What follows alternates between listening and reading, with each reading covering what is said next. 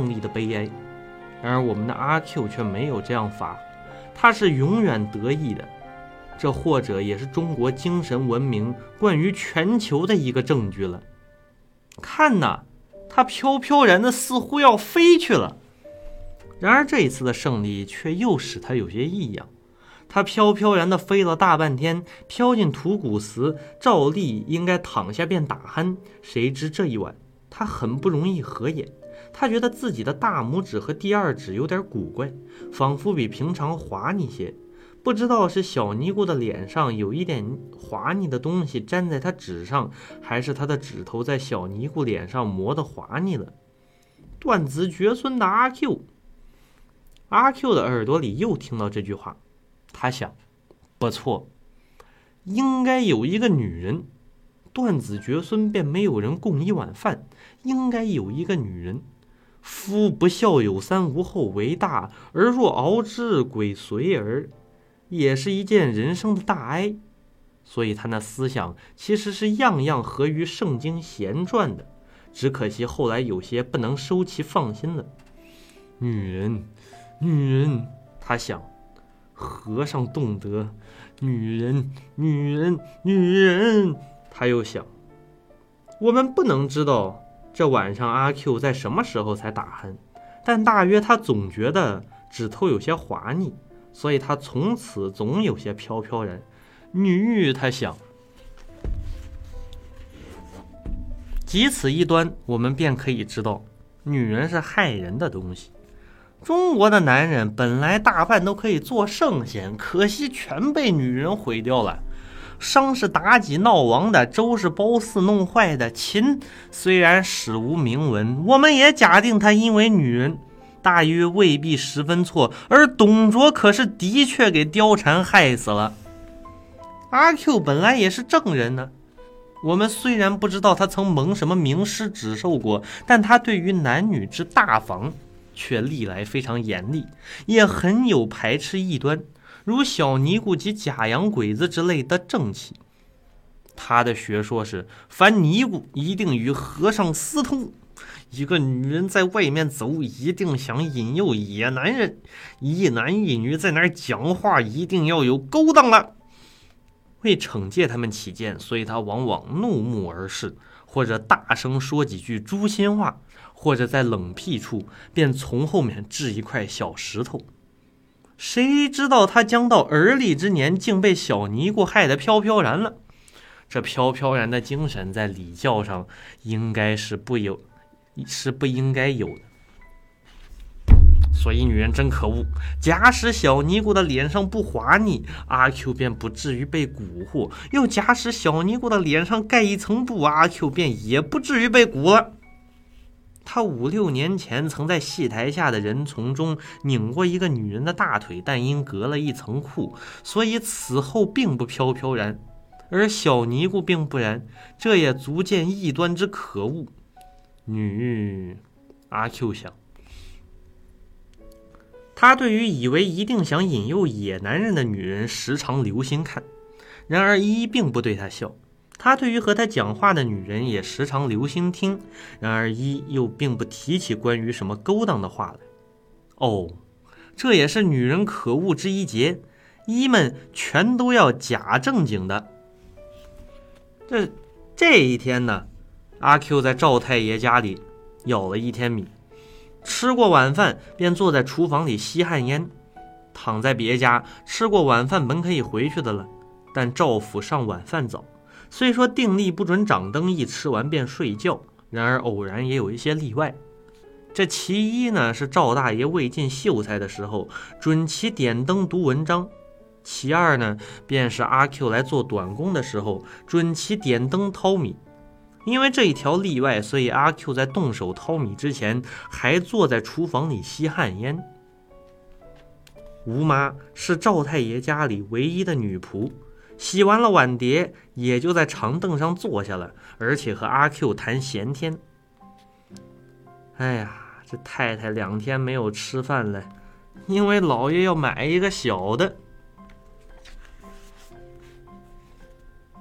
女人。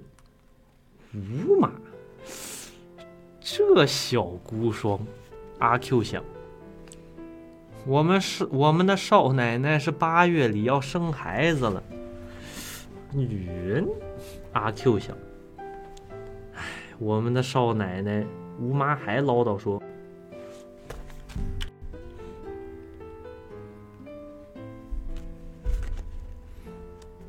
哎，我和你困觉，我和你困觉。阿 Q 忽然抢上去对一跪下了，一霎时中很寂然。啊！吴妈愣了一息，突然发抖，大叫着往外跑，且跑且嚷，似乎后来带哭了。阿 Q 对了墙壁跪着也发愣，于是两手扶着空板凳，慢慢的站起来，仿佛觉得有些糟。他这时也的确有些忐忑了，慌张的将烟管插在裤带上，就想去掏米。砰的一声，头上着了很粗的一下。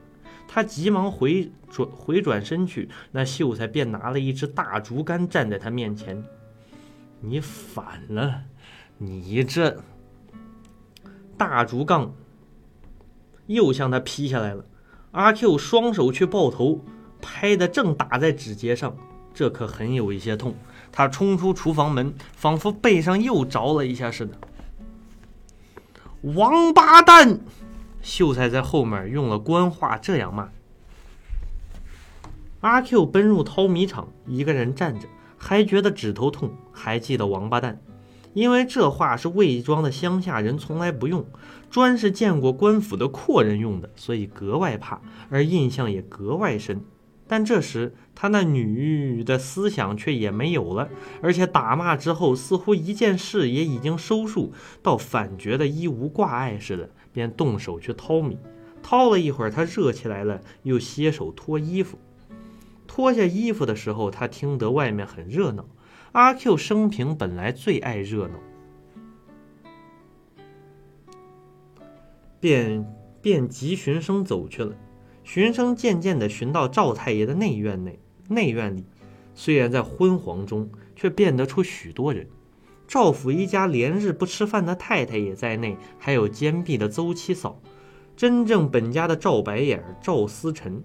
少奶奶正拖着吴妈走出下房来，一面说：“你到外面来，不要躲在自己房里想。谁不知道你正经啊？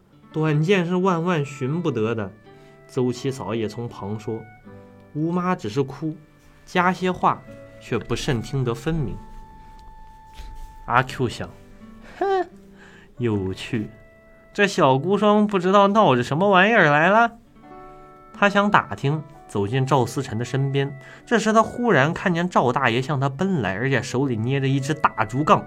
他看见这一只大竹杠，便猛然间悟到自己曾经被打，和这一场热闹似乎有点相关。他翻身便走，想逃回淘米厂，不图这竹枝杠阻止了他的去路。于是他又翻身便走，自然而然地走出后门，不多功夫已在土谷祠内了。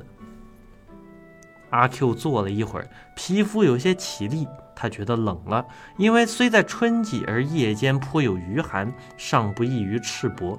他也记得布衫留在赵家，但倘若去取，又生怕秀才的竹杠。然而地保进来了，阿 Q，你他妈的，你连赵家的佣人都调戏起来，你简直是要造反呐！害得我晚上没有觉睡，你他妈的！如是云云的教训了一通，阿 Q 自然没有话。林默因为在晚晚上应该送地保加赔九千四百文，阿 Q 正没有现钱，便用一顶毡帽做抵押，并且定了五条件：一，明天要用红烛，要一斤重啊，对，一对儿，香一封，到赵府上去赔罪。赵府上二，赵府上请道士。拔除异鬼，费用由阿 Q 负担。三，阿 Q 从此不准踏进赵府的门槛。四，吴妈此后倘有不测，唯阿 Q 试问。五，阿 Q 不准再去索取工钱和布衫。阿 Q 自然都答应了，可惜没有钱。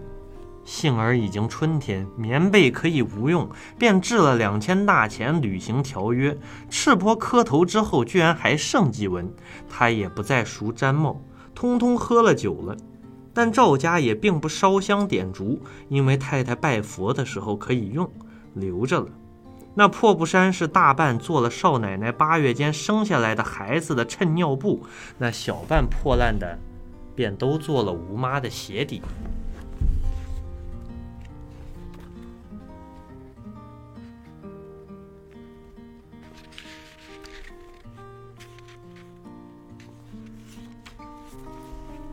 哎呀，拿一瓶水喝一口。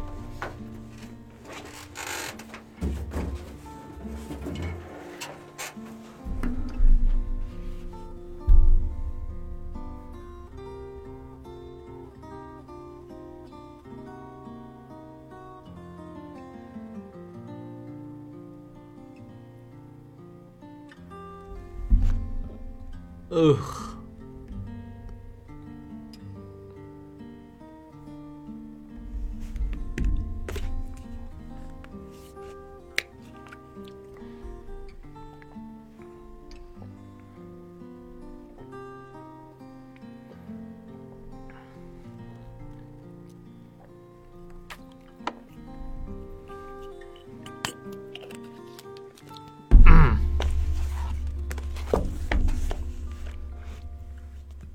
第五章生计问题。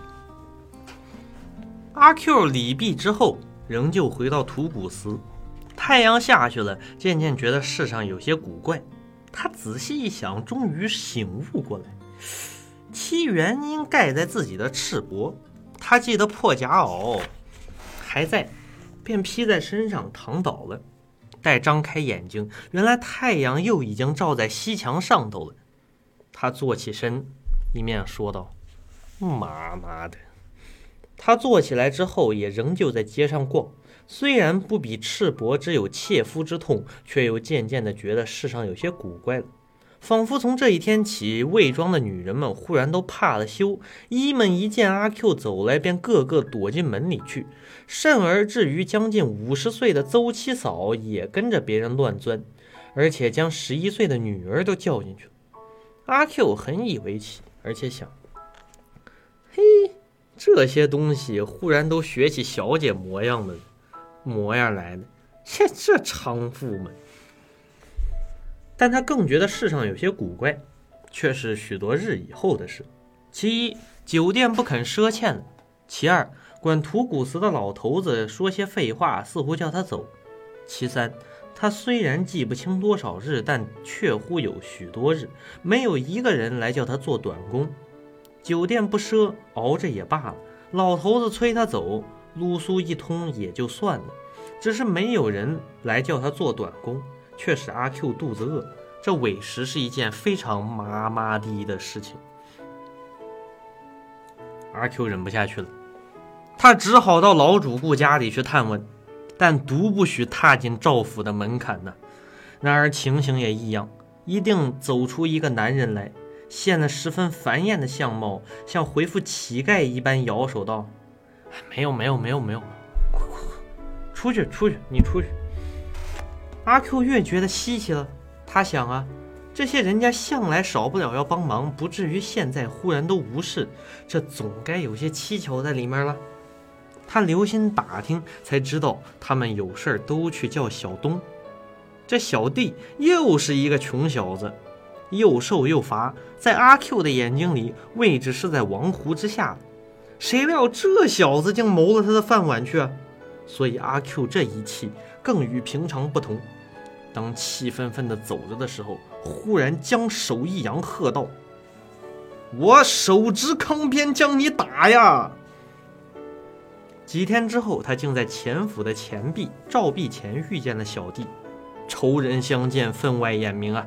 阿 Q 便迎上去，小弟也站住了。呆畜生！阿 Q 怒目而视的说，嘴角上飞出唾沫。呃，我我我是重置，行吗？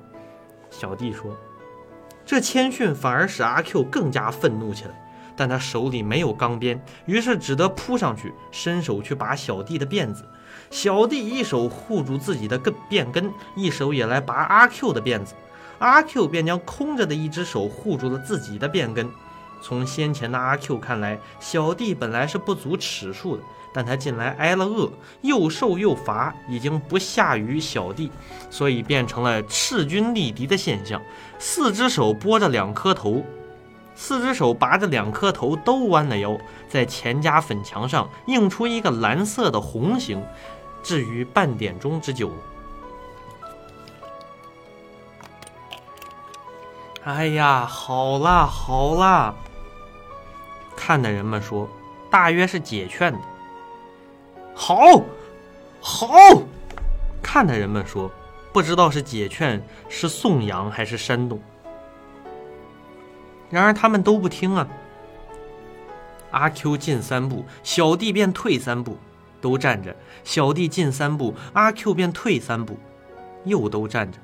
大约半点钟，魏魏庄少有自鸣钟，所以很难说。或者二十分，他们的头发里便都冒烟，额头上便都流汗。阿 Q 的手放松了，在同一瞬间，小弟的手也正放松了，同时直起，同时退开，都挤出人丛去。你给我记着，你妈妈的！阿 Q 回过头去说：“妈妈的，你也给我记着。”这一场龙虎斗似乎并无胜败。也不知道看的人可满足，都没有发什么议论，而阿 Q 却仍然没有人来叫他做短工。有一日很温和，微风拂拂的，颇有些下意了。阿 Q 却觉得寒冷起来，但这还可担当。第一倒是肚子饿，棉被、毡帽、布衫早已没有了；其次就卖了棉袄，现在有裤子，却万不可脱呀。有破夹袄，又除了送人做鞋底之外，绝对卖不出钱。他早想在路上拾得一注钱，但至今还没有见。他想在自己的破屋里寻到一注钱，慌张的四顾，但屋内的空虚且了然。于是他决计出门求食去了。他在路上走着要求食，看见熟食的酒店，看见熟食的馒头，但他都走过了。不但没有暂停，而且并不想要。他所求的不是这类东西了，他求的是什么东西，他自己都不知道。魏庄本不是大村镇，不多时便走近了。村外多是水田，满眼是新硬的嫩绿，夹着几个圆形的活动的黑点，便是耕田的农夫。阿 Q 并不鉴赏这田家乐，却只是走，因为他直觉的知道。这与他的求实之道是很辽远的，但他终于走到静修庵的墙外。庵周围也是水田，粉墙突出在新绿里，后面的低土墙是菜园。阿 Q 迟疑了一会儿，四面一看，并没有人，他便爬上这矮墙去，扯着何首乌藤，但泥土仍然酥，仍然刷刷的掉。阿 Q 的脚也缩缩的抖。终于攀着桑枝、桑树枝跳到里面了。里面真是葱葱郁郁葱葱，但似乎并没有黄酒、馒头以及此外可吃的之类。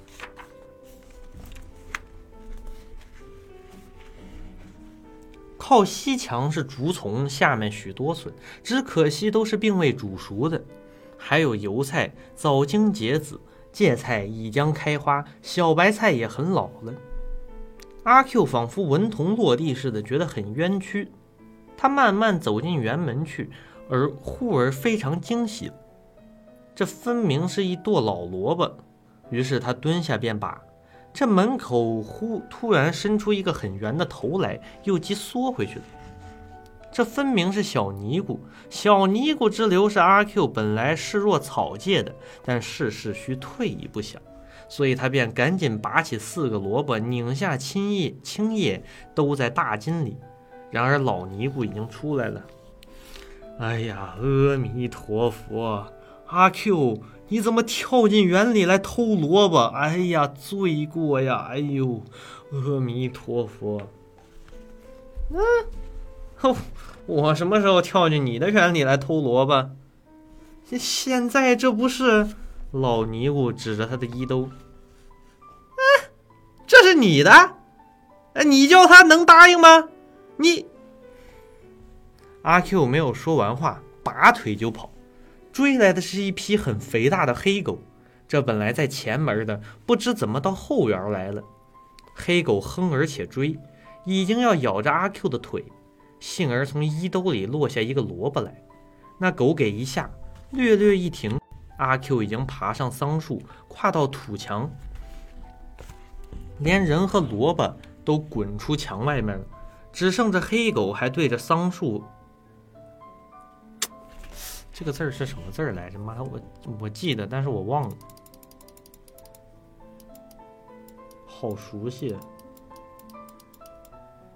好，对对对对对对。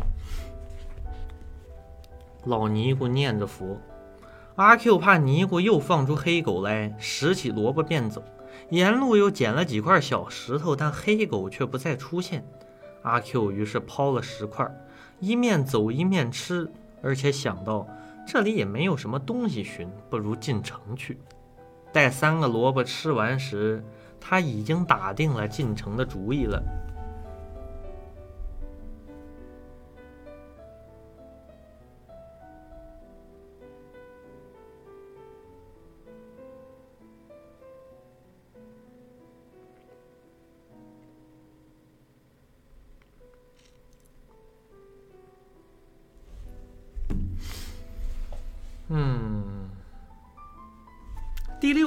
从中兴到末路。在魏庄，在看见阿 Q 出现的时候，是刚过了这年的中秋，人们都很惊异，说是阿 Q 回来了。于是又回上去想到，他先前哪里去了呢？阿 Q 前几回的上城，大抵早就兴高采烈的对人说，但这一次却并不。所以也没有一个人留心到他，或者也曾告诉过管土谷祠的老头子。然而魏庄魏老吏，只有赵太爷、钱太爷和秀才大爷上城才算一件事。假洋鬼子尚且不足数，何况是阿 Q？因此老头子就算不，也就不替他宣传，而魏庄的社会上也就无从知道。但阿 Q 这回的回来却与先前大不同，确乎很值得惊异。天色将黑，他睡眼朦胧的在在酒店门前出现了。他走进柜台，从腰间伸出手来，满把是银的和铜的，在柜上一扔，说：“现钱，打打酒来。”穿的是新夹袄，看去腰间还挂着一个大搭链。沉甸甸的将裤带缀成了很弯很弯的弧线。魏庄老吏看见略有些醒目的人物，是语其慢也宁静的。现在虽然明知道是阿 Q，但因为和破夹袄，因为和破夹袄的阿 Q 有些两样了。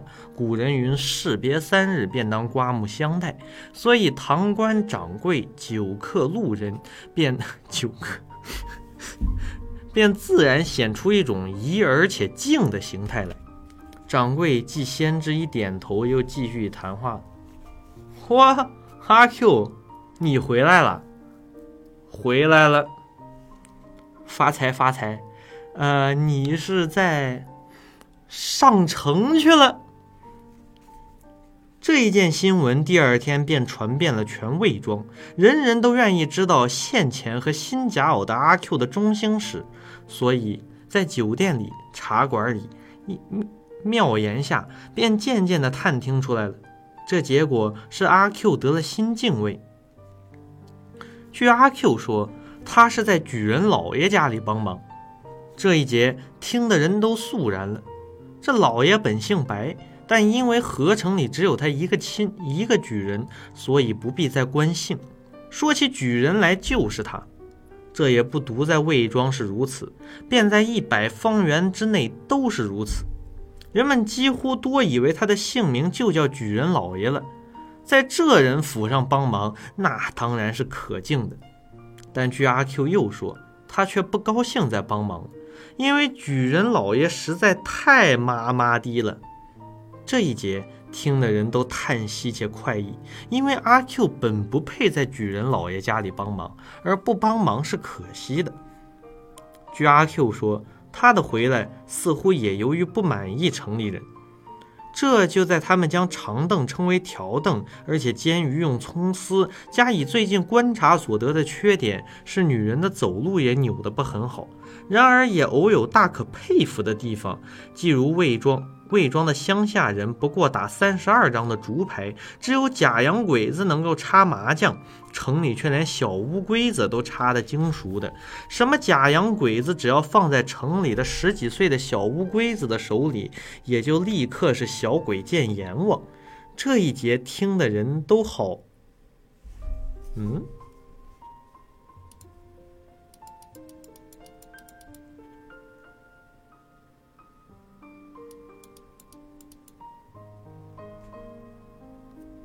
一个赤，一个福，去掉月，原来念难难难难难，听的人都赧难了，喃然了。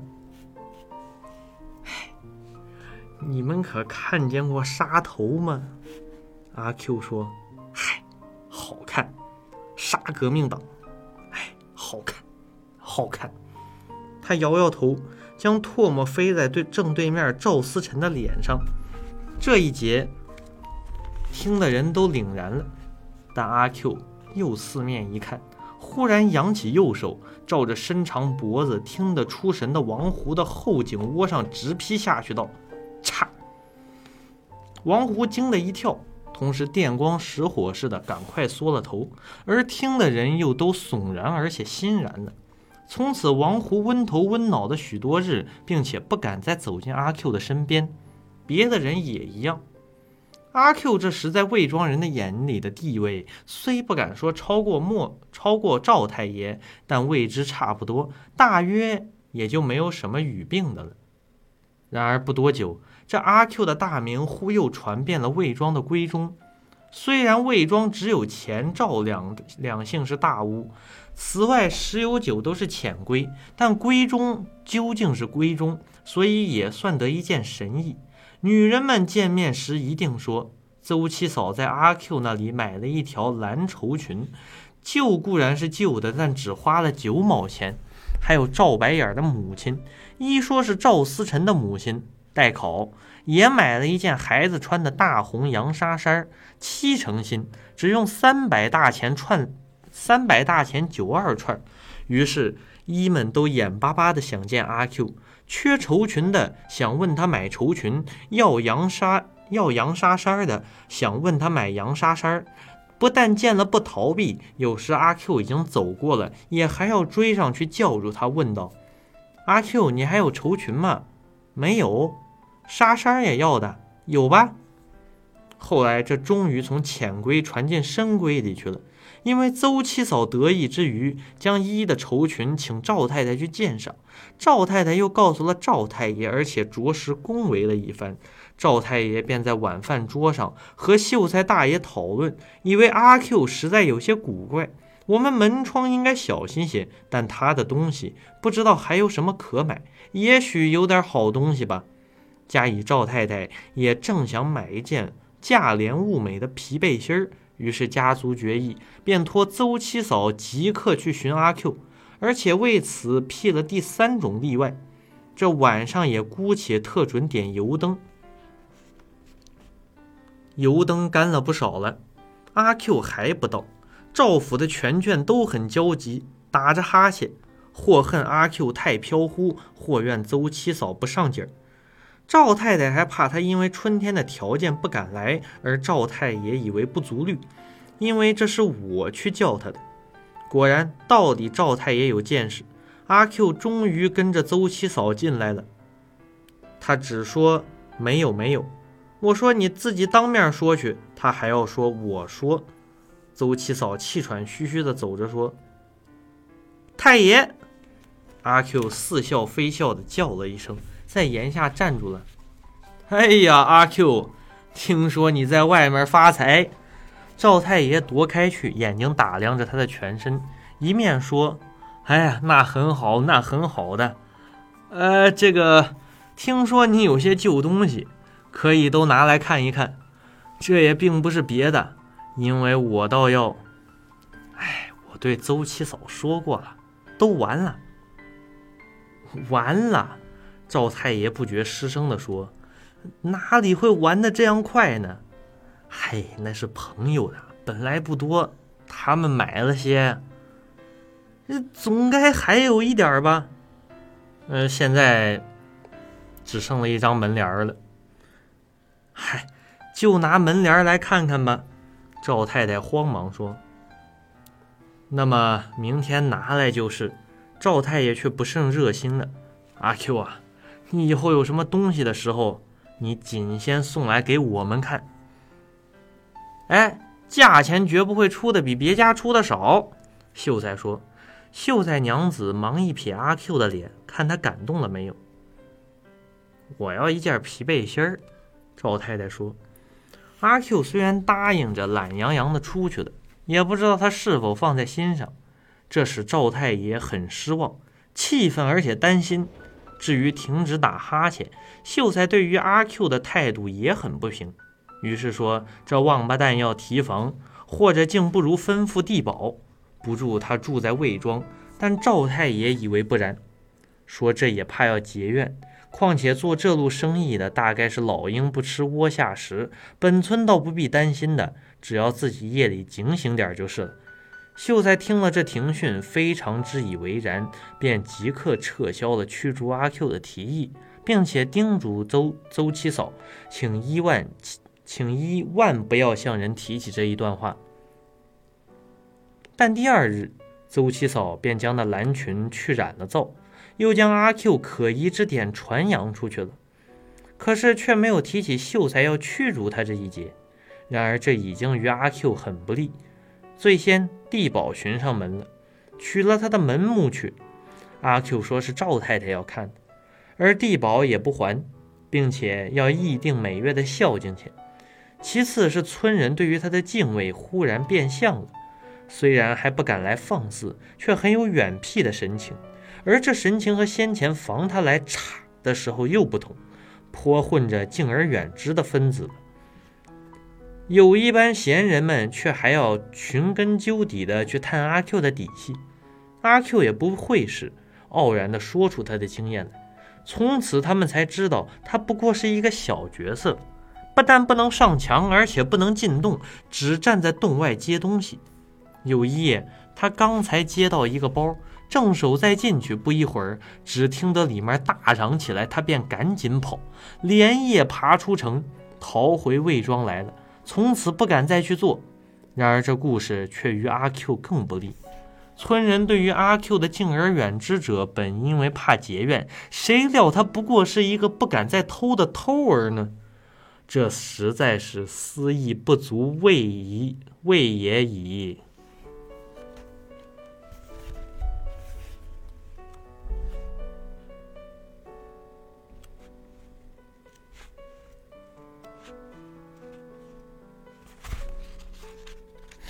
可以，今天应该能读得完。第七章，革命。宣统三年九月十四日，即阿 Q 将搭连卖给赵白眼这一天，三三更四点，有一只大乌篷船到了赵府上的河，呃。这个字儿难道不是念府吗？哦，不，何不头。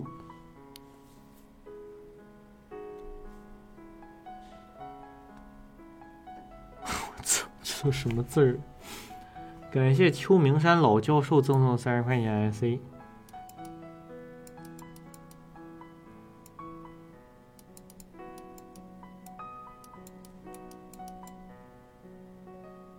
虚，一个鬼字旁，这个字念虚啊。这船从黑须须中荡来，乡下人睡得熟，都没有知道。出去时将近黎明，却很有几个看见的了。据探头探脑的调查来的结果，知道那竟是举人老爷的船。那船便将大不安载载给了魏庄。不到正午，全村的人心就很摇动。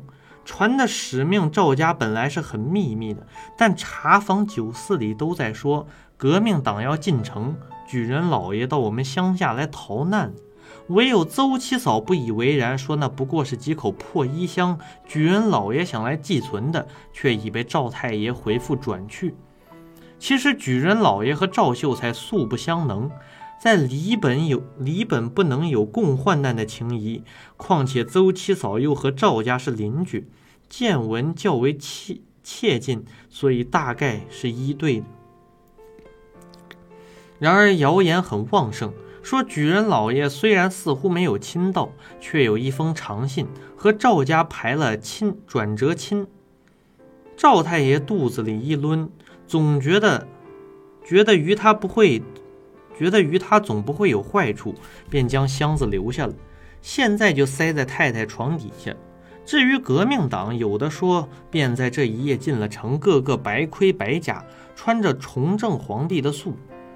阿 Q 的耳朵里本来早听到过“革命党”这一句话，今年又亲眼见过杀掉革命党，但他有一种不知从哪儿来的意见，以为革命党便是造反，造反便是与他为难，所以一向是深恶而痛绝之的。殊不料这却使百里闻名的举人老爷有这样怕，于是他未免有些神往。况且魏庄的一群鸟男女的慌张的神情，也使阿 Q 更快意。嘿，革命也好啊！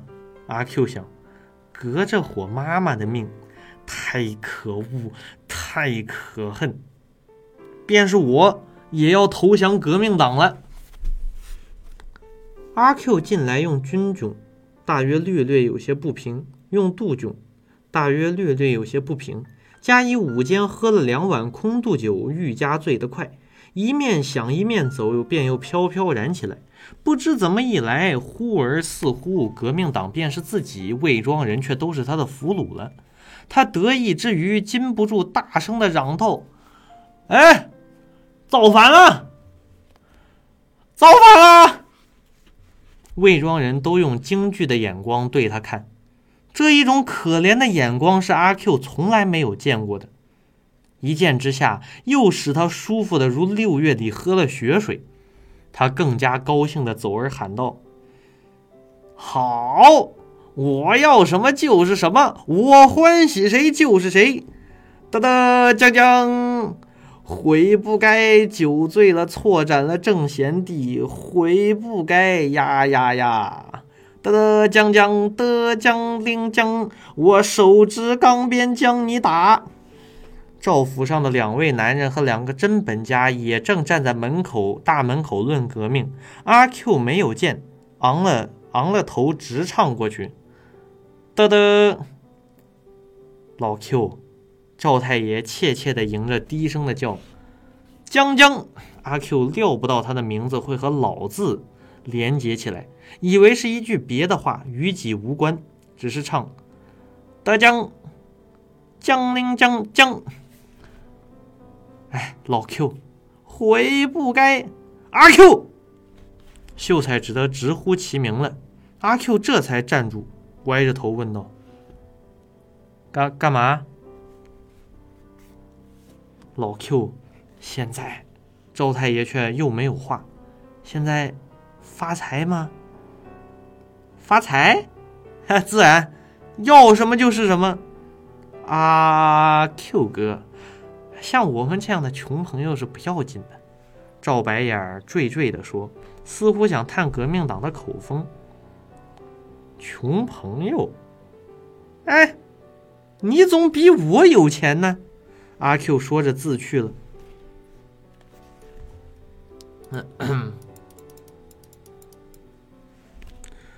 大家都兀然没有话。赵太爷父子回家，晚上商量到点灯。赵白眼回家，便从腰间扯下搭帘来，交给他女人藏在箱底里。阿 Q 飘飘然的飞了一通，回到土谷寺，酒已经醒透了。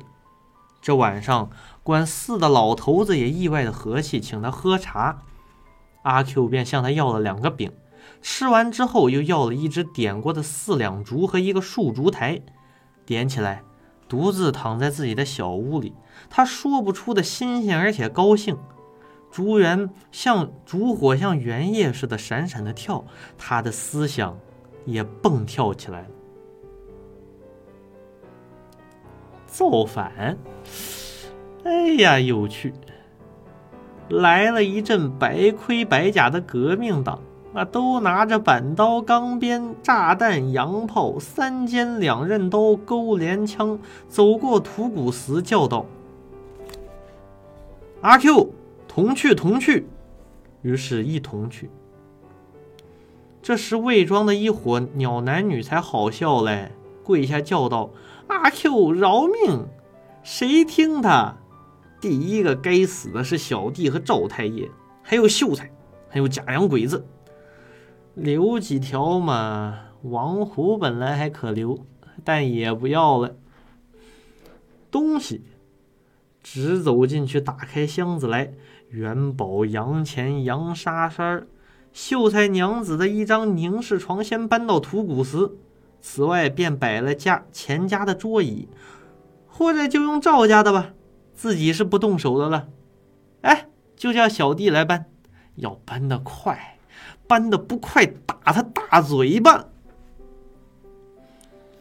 这赵思辰的妹子真丑，邹七嫂的女儿，过两年再说吧。假洋鬼子的老婆会和没有辫子的男人睡觉，哎，不是好东西。秀才的老婆是眼包上有疤的。吴妈这长久不见了，也不知道去哪儿了。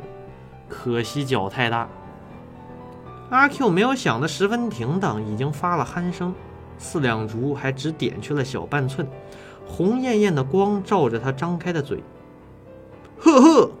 阿 Q 忽然大叫起来，抬了头，仓皇的四顾，待到看见四两烛，四两烛，却又倒头睡去了。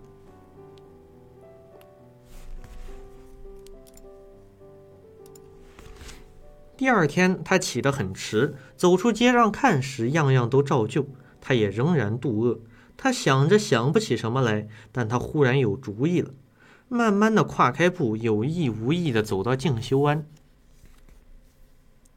庵里的春天时节一样静，白的墙壁和漆黑的门。他想了一想，前去打门。一只狗在里面叫。他急急拾了几块断砖，再上去较为用力的打。打到黑门上生出许多麻点的时候，才听得有人来开门。阿 Q 连忙捏好砖头，摆开马步，准备和黑狗来战。但安门只开了一条缝，并无黑狗从中冲出，望出去的只有一个老尼姑。哎，你又来什么事啊？一大吃一惊地说：“嗯，革命了，你知道？”阿 Q 说的很含糊，革命，革命，革过一革的，你们要革的我们怎么样呢？老尼姑两眼通红的说：“啊啊，什什么？”阿 Q 诧异了，你不知道，他们已经来革过了。谁谁谁谁呀？阿 Q 更诧异了，那秀才和洋鬼子。阿 Q 很意外，不由得一错愕。老尼姑见他失了锐气，便飞速的关了门。阿 Q 再推时，牢不可开；再打时，没有回答了。还是在上午的事儿。赵秀才消息灵，一知道革命党已在夜间进城，便将辫子盘在头，盘在顶上，一早去拜访那历来也不能相，也不相能的前洋鬼子。这是咸与维新的时候了。他们便谈得很投机，立刻成了情投意合的同志，也相约去革命。他们想而又想，才想出静修庵有一块“皇帝万岁万万岁”的龙牌，是应该赶紧革掉的。于是立刻同到庵里去革命。因为老尼姑来阻挡，说了三句话，他们便将一当作满政府，在头上狠给了不少棍子和利凿。尼姑待他们走后，定了神来检点。龙牌故已碎在地上了，而且又不见了观音娘娘座前的一个宣德炉。这事阿 Q 后来才知道，他颇悔自己睡着，但也深深也但也深怪他们竟然不来招呼他。他又退一步想到，难道他们还没有知道我已经投降了革命党吗？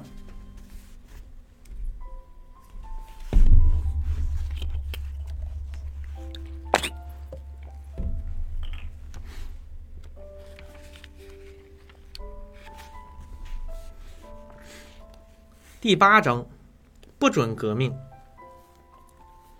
魏庄的人心日渐其安静了。据传来的消息，知道革命党虽进了城，倒还没什么大异样。知县大老爷还是原官，不过改称了什么，而且举人老爷也做了什么，这些名目魏庄人都说不明白。官带兵的也还是先前的老把总。只有一件可怕的事儿，是另有几个不好的革命党夹在里面捣乱。第二天，第二天便动手剪辫子。听说那邻村的航船，七斤便着了道，弄得不像人样子了。但这却还不算大恐怖，因为魏庄人本来少上城，即使偶有想进城的，也就立刻变了计，碰不着这危险。阿 Q 本也想进城去寻他的老朋友。一得这消息，也只得作罢了。但魏庄也不能说是无改革。几天之后，将辫子盘在顶上的逐渐增加起来。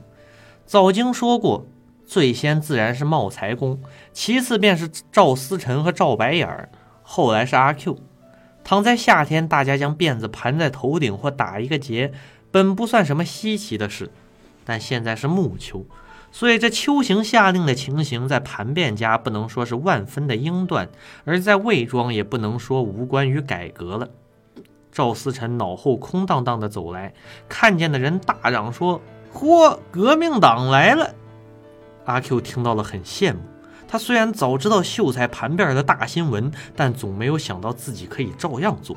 现在看见赵思成也如此，才有了学样的意思。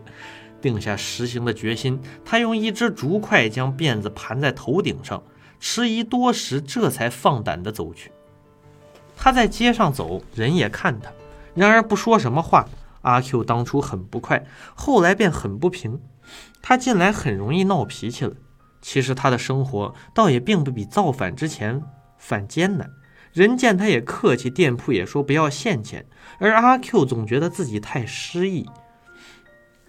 既然革了命，不应该只是这样的。况且一看一有一回看见小弟，愈使他气破肚皮了。这小弟也将辫子盘在头顶上了，而且也居然用一一只竹筷。